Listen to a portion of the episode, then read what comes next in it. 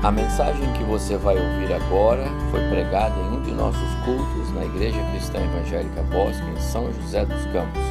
Ouça atentamente e coloque em prática os ensinos bíblicos nela contidos.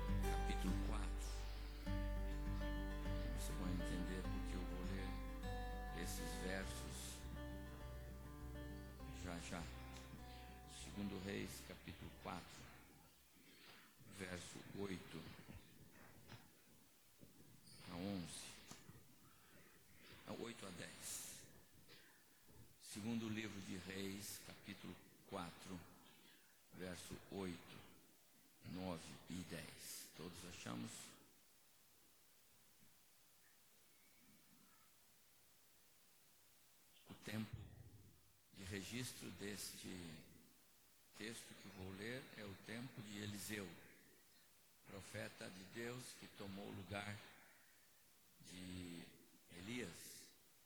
E Deus operou fortemente na vida deste homem de Deus chamado Eliseu. E diz assim o texto: Certo dia passou Eliseu por Sunem, onde se achava uma mulher rica, a qual o constrangeu a comer pão. Daí, todas as vezes que passava por lá, entrava para comer.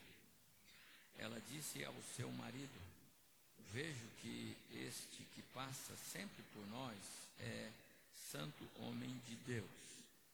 Façamos-lhe, pois, em cima um pequeno quarto, obra de pedreiro, e ponhamos-lhe nele uma cama, uma mesa, uma cadeira e um candeeiro, para que, quando ele vier à nossa casa, possa retirar-se ou descansar ali até o verso 10. Que o Senhor nos abençoe nesta breve reflexão da manhã.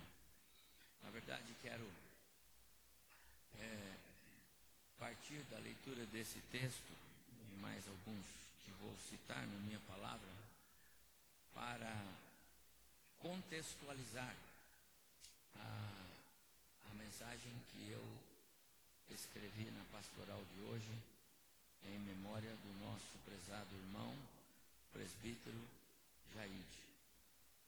Ah, ele era presbítero em atividade desta igreja. Nós entendemos assim, e desde que ele é, é, foi diagnosticado com essa doença, nós ah, assumimos com ele, enquanto conselho espiritual, que ele faria parte conosco, até o dia que o Senhor o chamasse exatamente porque a sua mente e o seu coração eram perfeitos. A sua razão nunca foi tolhida. Ele, em momento algum, teve o seu cérebro e, consequentemente, a sua alma, seu coração afetado. Ele foi parando a parte muscular. Conforme eu escrevi aí, mais ou menos uns três anos, ele entrou na minha sala para dizer, pastor, aquela dor no joelho não era só um problema simples. Eu tenho esclerose lateral amiotrófica. E os médicos já disseram, eu tenho uns três anos de vida. Alguém entra andando na sua sala, um companheiro de trabalho, não é? Um homem que sempre me ajudou muito, ele amava missões, era ele que fazia sempre esses compromissos missionários, ele gostava disso, tinha paixão por missões, ajudou muito a igreja. Não é muito fácil quando alguém e diz assim, né, com 54 anos, ele tinha mais ou menos, quando falamos isso. Eu tenho uns três anos de vida. E eu aquela coisa de pastor que, né, que animar, falou, que isso, irmão, com os recursos da medicina de hoje você não faz ideia. Mas o semblante dele não mudava. E eu entendi que ele falava sério. E era sério. Muito sério. Muito sério. Mas Deus é maior do que as nossas diferentes é, crises. E Deus foi maior, sabe por quê? A gente chorou um pouco, e choramos mesmo, mas depois nós oramos. Do jeito que eu escrevi aí está. E quando terminamos de orar, Deus já tinha dado paz ao nosso coração. E assim nós caminhamos com o presbítero Jair. Não é tão fácil caminhar com alguém que está aguardando o dia da morte. Muito embora todos nós aguardamos, não é? Mas não é assim. Nós sabemos que um dia vamos, mas não é daqui a três anos, pode ser amanhã. Mas ninguém disse que vai ser daqui a dois, três anos para mim. Quem sabe eu ainda vou alcançar minha mãe. 13 de outubro, 102 anos. Quase o dobro do meu prezado irmão Jair, que está na glória. Então não foi fácil caminhar com Jair esse tempo todo, porque enquanto todos nós é, fazemos planos de vida, ele planejava esse dia que ele sabia chegaria, mais cedo ou mais tarde, mais cedo do que nós estamos acostumados a viver. E o que me fez escrever e dizer nos dois cultos o que eu disse a respeito do Jair é que eu vivi perto dele esses últimos três anos. Em nenhum instante, meus amados irmãos, é, eu posso dizer, nenhum instante eu vi é, o nosso querido e saudoso irmão murmurar, inquietar-se, reclamar da sua fé, deixar de vir à igreja. Eu nunca vi. Eu nunca vi. Três anos. Eu sou testemunho. No dia 26 de agosto, eu não estava aqui, eu estava pregando num culto de aniversário do pastor ali da igreja, pastor Jonatas, e eu não vim. Mas eu perguntei, e o Jair estava aí? Disseram, não, ele não veio. No domingo seguinte, o Jair não veio. Então eu liguei para ele na segunda-feira. E aí, você não veio? Como é que está? Ele disse, não, pastor, é só a garganta um pouco, mas está tudo bem, está tudo ótimo. Pensei um pouco, falei, melhor fazer uma visita para ele. E foi, e fui lá, estive com ele, passamos uma tarde juntos, senti o desejo no coração até de comprar uma cadeira boa para ele ficar mais confortável. Enfim, foi um dia gostoso, mas eu percebia que não era só uma gripe, mas nunca podia imaginar que já estava chegando tão mais perto do fim do que é, realmente aconteceu.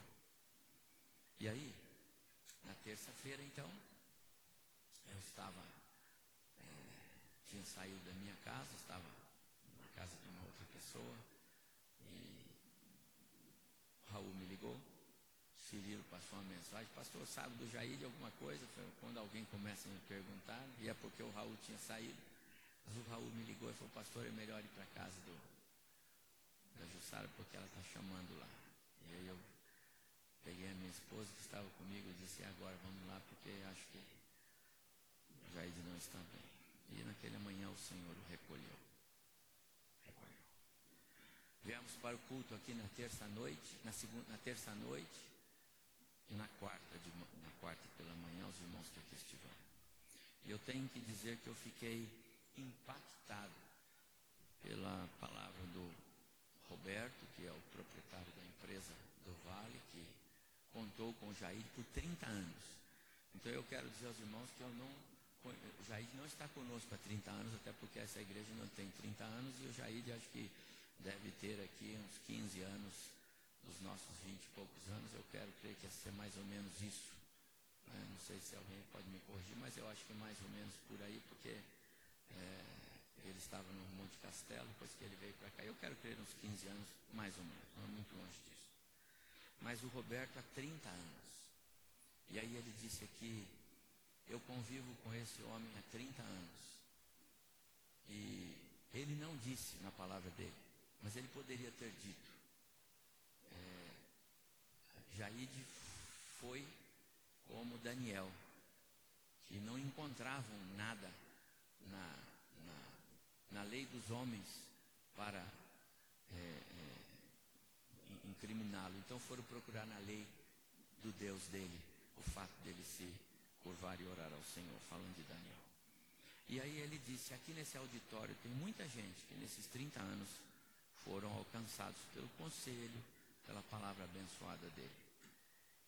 E aí ele pediu que se levantasse. Aliás, ele fez menção e eu reforcei: levante-se.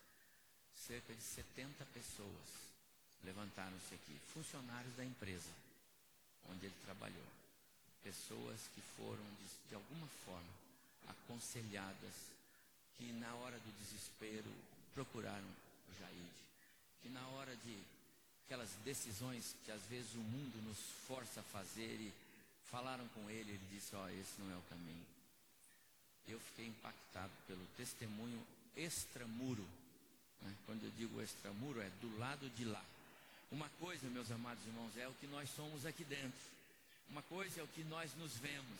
Uma coisa é o nosso exterior. Você olha para mim, eu olho para você, tudo de roupa bonitinha, né? Roupa de ver Deus. Tudo bonitinho aqui. Mas o que nós somos ali fora, do portão para fora? O que fazemos com a nossa vida? O que fazemos com a pessoa de Cristo dentro de nós? Eu fiquei impactado pela, pelo testemunho de, de, daquelas pessoas, testemunho silencioso, pois só ficaram em pé, mas ficaram em pé dizendo: Nós fomos abençoados pela vida, pelo caráter desse homem que passou por nós. Foi por isso, meus amados irmãos, que eu li ah, o texto de 2 Reis 4, 8 a 10. A mulher sunamita viu em Eliseu marcas de um homem de Deus. A expressão homem de Deus aqui, lá na língua original, hebraico, que foi escrito, quer dizer uma pessoa que representa Deus. Homem de Deus é uma pessoa que fala em nome de Deus. Homem de Deus é uma pessoa que é, é, é, ele, ele transmite a quem estiver perto dele a glória de Deus, a presença de Deus. Onde ele estava, ele conseguia, através do seu testemunho, transmitir isso. A mulher sunamita viu em Eliseu as marcas de um homem de Deus. Ela não conhecia a história dele. Ela apenas sabia que era um homem que vinha várias vezes e passava por ali, tomava um café na casa dela. Ela não conhecia as lutas do Eliseu, ela não conhecia a, o passado do Eliseu, ela não sabia se o Eliseu tinha alguma enfermidade, ela não sabia dessas coisas, mas ela viu nele as marcas de um homem de Deus.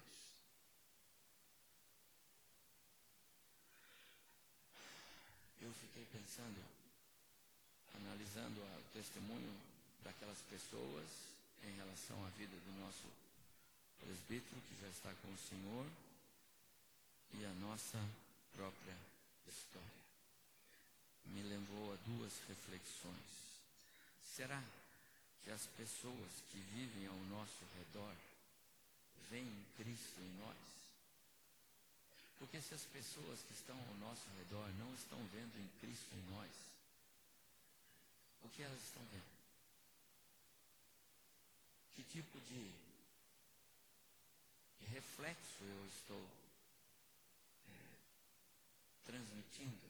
Eu estou refletindo o quê? Será que meus filhos, meu cônjuge, seja esposo ou esposo, será que a minha família, alguns que têm família grande, será que Cristo está sendo visto em minha vida? Eu vou de novo citar, não é? Às vezes nós queremos dizer aquilo que nós somos. Mas isso não funciona. Quem nós somos, em primeiro lugar, é quem Deus diz. E em segundo lugar, é quem o outro diz.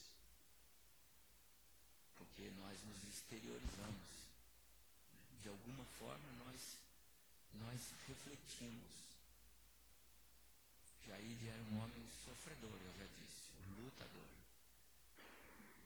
Já oramos e conversamos muitas vezes sobre as lutas que ele enfrentava como um homem, como um pai, como, como um cidadão, como um crente. Mas as pessoas viram como a tsunamita viu. Viam Deus. Viam Cristo. Viam uma mensagem centrada na palavra. Será que aqueles irmãos que convivem comigo estão vendo Cristo em mim?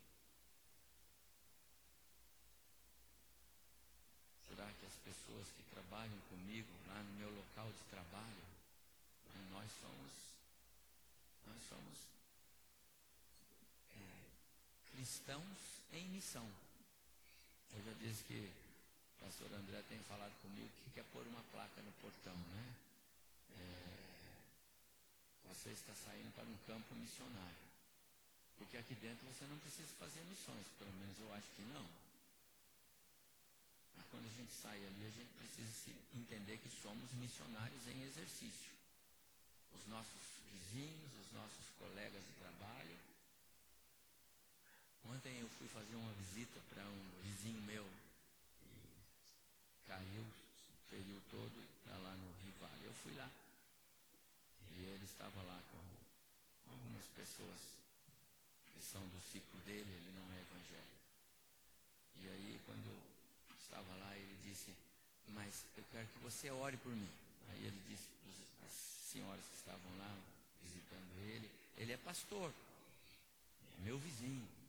Tá então eu vou orar por você. E aí terminamos a visita, eu orei por ele, perguntei o nome das senhoras, orei por ela. Aí quando eu ia me despedindo, uma delas me abraçou e disse assim, pastor, quando eu ficar doente, eu queria pedir uma coisa, põe um compromisso. O senhor vem me fazer uma visita dessa e orar por mim? Aí eu disse para ela, olha, eu vou orar para a senhora não ficar doente. Mas se a senhora ficar doente e eu ficar sabendo, porque eu tenho que ficar sabendo, tem que mandar me avisar. Eu virei com muito prazer para orar para pedir as bênçãos de Deus sobre a sua vida. Estou dizendo isso, meus irmãos e irmãos, porque as pessoas estão vendo Deus fluindo em nós. Somos pecadores, falhos. Pois as pessoas estão vendo ou é a carne, ou é o pecado. O que é que as pessoas estão vendo? Porque não tem jeito de não ver nada, compreende? As coisas que ocupam a minha mente atestam que eu tenho a mente de Cristo que é que ocupa a sua mente? Jaide não passou a ser uma, uma, uma vida de bom testemunho nos últimos três anos. Não foi isso que foi dito aqui. Aliás, eu, eu fiquei impactado também porque eu fui conversar com algumas pessoas e tem pessoas que estão fora da empresa há mais de 20 anos, mas estavam aqui ontem. E foram aquelas, uma daquelas que, algumas daquelas que ficaram em pé. Por quê? Porque há mais de 20 anos elas receberam alguma bênção em conversarem com aquele homem. Jaide tinha ela, esclerose lateral amiotrófica. Se você olhava para o rosto dele, meus amados irmãos, era um rosto agradável. Não era um rosto indesejado. Tem muito crente que o rosto é indesejado. Não tem doença nenhuma. Às vezes tem só uma unha encravada. Mas é ou não é? O rosto é indesejado. Não sabe abraçar. Eu entrei agora aqui, não vou dizer o nome, mas alguém, posso abraçar, pastor? Claro. Como é bom ser alegre, às vezes até com lágrimas, mas lágrimas de, de gozo espiritual. Como nós deveríamos ser, meus amados irmãos, agradáveis uns aos outros. E nós não temos ela. Será que as minhas ações, aquilo que eu faço, estão aproximando pessoas de Cristo? Ou será que o que eu estou fazendo pode estar enquadrado naquilo que Jesus disse, é melhor pendurar uma pedra no pescoço, porque o que você está fazendo pode fazer tropeçar os, os mais fracos na fé. Então é melhor você pendurar uma pedra no pescoço. Não foi o que Jesus falou? Foi. O que é que nós estamos fazendo?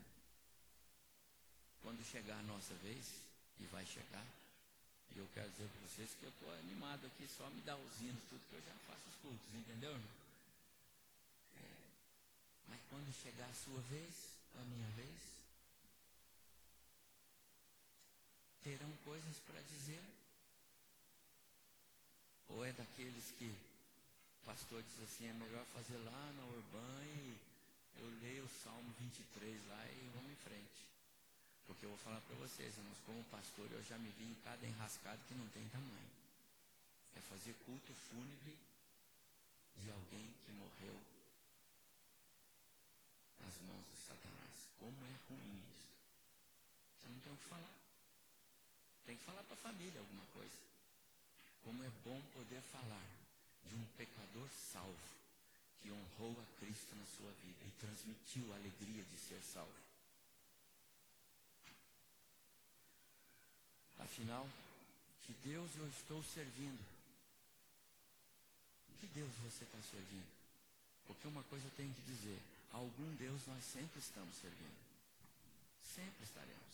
Não tem, não tem conversa. Ou você, ou você serve Deus com letra com D maiúsculo. Ou você serve Deus com D minúsculo. Algum Deus nós estamos servindo. Quero caminhar para o final, mas eu tenho só mais um texto. Não basta, meus amados irmãos, começar bem. Não basta. Aliás, quase faço uma afirmação. Não é tão importante se você começou ou não ou bem a sua carreira. Como termina é que é importante.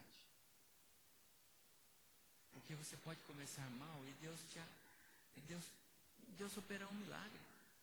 E como Deus é misericordioso em operar milagres, não é? E aí, eu queria partir de reis para crônicas.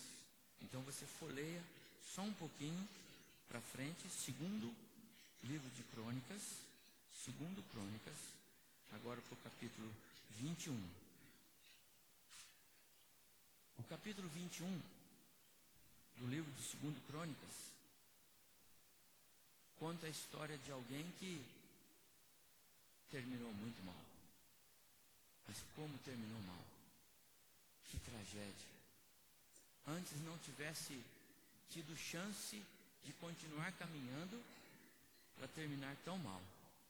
Porque ele, ele tinha tudo para ter um, um bom governo. Georão era filho de Josafá, neto de Asa dois reis que foram agradáveis a Deus. Você sabe que a história de Israel é cercada de reis terríveis. Mas Asa foi um bom rei, é, Josafá foi um bom rei, e Jorão tinha tudo para ser um bom rei. E a história no capítulo 21 é dele. Boa família, bons princípios, tinha tudo para ser bem sucedido, mas jogou fora. Jogou fora. Jorão quis guiar-se pelo seu próprio coração.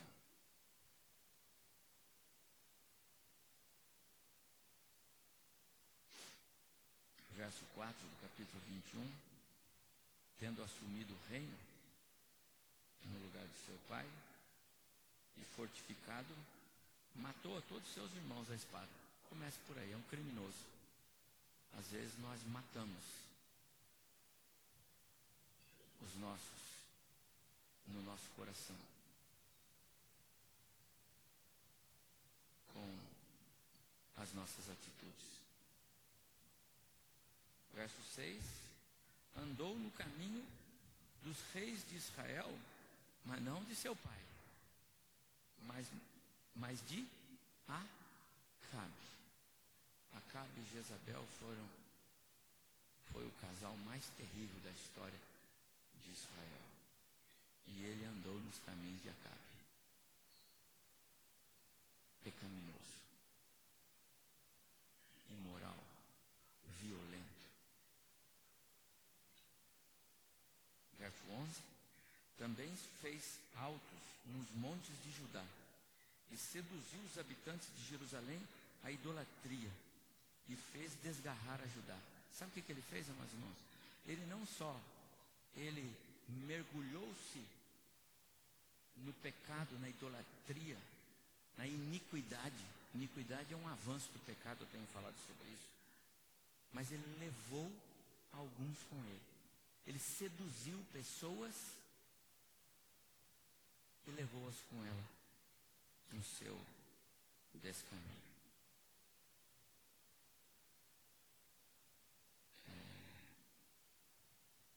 E a Bíblia diz que o Senhor o feriu, verso 18, com uma doença incurável.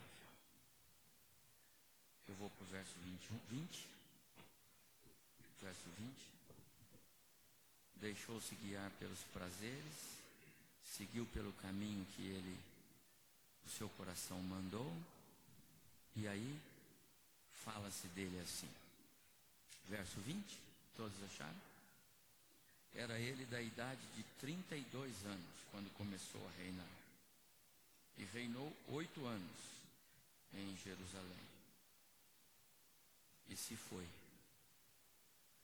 sem deixar de si saudades.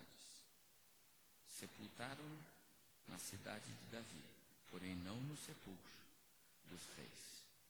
Não teve nenhuma honra.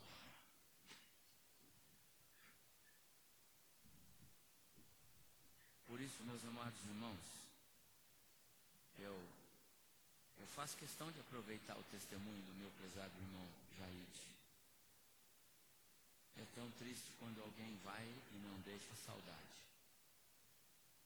E de fulano, não quero nem falar. Já, o Senhor já, já levou para onde levou, não sei, mas nem mais comentário. Foi por isso que eu li Eclesiastes 7, 2. Melhor é ir à casa onde há luto. Porque ali nós pensamos nas coisas do alto, onde a eternidade habita. Porque nesta vida, meus amados irmãos, é tudo passageiro. Os prazeres da carne são passageiros. Você liga para eles hoje, amanhã você não liga mais. Quando eu era menino, eu pensava como menino, eu agia como menino. Eu amava jogar futebol. Eu passava o dia inteiro chutando bola se me deixasse.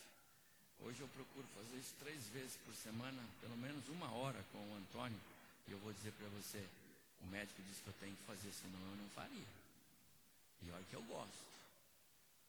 Mas eu não gosto mais de ficar sentado brincando com um carrinho, né, Claré? Tem algumas coisas, meus amados irmãos, que vão passar. Hoje lhe dão muito prazer, amanhã não vão dar mais. O mundo é enganoso. E nós precisamos é pensar nas coisas do alto. Porque lá reside a eternidade de Deus. Jaide, eu vou terminar agora, foi um companheiro fiel. Está no final, na segunda parte do nosso boletim. Pode pegar aí. Um presbítero muito querido pela igreja, um servo útil, um membro que honrou a sua igreja até o fim. Foi nosso companheiro na ministração de aulas na classe de preparação ao batismo. Muitos membros da nossa igreja hoje foram alunos e, e reconhece o quanto Deus usou um colaborador cuja falta já é percebida. Outra marca desse amado irmão era a sua paixão por missões. Membro do conselho espiritual e do conselho missionário sempre demonstrou de forma inquestionável uma visão bíblica sobre missões, um incentivador da igreja na obra missionária, sem dúvida. Este homem que Deus é, permitiu, que passou entre nós, deixa um rastro, foi dito essa palavra aqui, que não será apagado, não será apagado. Não será apagado. Quando eu texto de 2 Reis, capítulo 4, verso 8 a 10, o que a mulher sunamita fez, me faz pensar em três ou quatro reflexões. Primeiro, gratidão. Houve gratidão no coração daquela mulher, razão pela qual ela teve o desejo de fazer aquele cômodo especial e ela e o marido fizeram algo que Deus se agradou, porque eles acolheram um santo homem de Deus. Gratidão. E a minha primeira palavra é de gratidão a Deus por Ele ter nos dado o privilégio de congregar com um homem que hoje serve de, de testemunho para nós. Segundo, é o reconhecimento. Aquela mulher fez o que fez porque ela percebeu o valor, não humano, mas o valor espiritual na vida de, de Eliseu. Ela não disse, olha, aquele homem que passa aqui, ele é, um, é um homem muito inteligente, quem sabe ele um dia pode nos ajudar com alguma coisa, vamos. Não, não, eu vejo nele a própria pessoa de Deus. Reconhecimento. Em terceiro lugar, é, o texto fala de ação. Quando a gente percebe coisas na vida de irmãos queridos, fazemos bem em tornar a nossa, as nossas emoções em ações. Ela fez. Ela e o marido fizeram. A família fez. E em quarto lugar, quando reconhecemos é, Deus na vida de alguém, devemos fazer o melhor. Ela fez o melhor. O quarto, o aposento que ela fez tinha é, é, cama, uma mesa, cadeira, uma lamparina para ele poder ler e escrever à noite. Certamente tinha água, tinha tudo que ele precisava. Era o melhor. Era o melhor. Que Deus nos ajude, meus amados irmãos, nesta nossa caminhada a, a tomar esses exemplos que estão muito vívidos na minha memória. Por isso eu usei esse tempo da manhã para compartilhar esses dois textos. Porque eu aplico diretamente à minha vida. E queria que você aplicasse a sua vida de maneira muito especial e particular. Que Deus possa pegar cada, cada testemunho dado aqui. E que você possa refletir neles. E, e revisitar o seu coração. Repensar a sua suas ações, o seu caminhar. Sempre é tempo de buscar o Senhor. Vamos orar, terminando a nossa reflexão. Daqui a pouco vamos para a nossa classe. Curve sua cabeça, vamos orar. Quero que você é, seja abençoado por esta palavra, como eu tenho sido. Eu tenho sido. Não só bênção, mas conforto e consolo. Não só bênção, conforto e consolo, mas é, tomar como prática na minha vida. Meu Deus, muito obrigado mais uma vez todo o seu cuidado conosco. E mesmo nas horas mais difíceis, quando é, a morte nos abate e, e ceifa queridos nossos, mas muito obrigado, porque mesmo nessas horas o Senhor fala e fala bem profundo no nosso coração. Deus, não deixe que a nossa carne, não deixe que Satanás possa impedir que a tua palavra tenha liberdade em nós. Não deixe, ó Deus, que nós, como pecadores carnais, sejamos mais fortes, que nós possamos prevalecer contra o teu espírito em nós, mas que nós possamos nos render a um viver que realmente agrade o Senhor e que ofereça testemunho vívido da graça de Cristo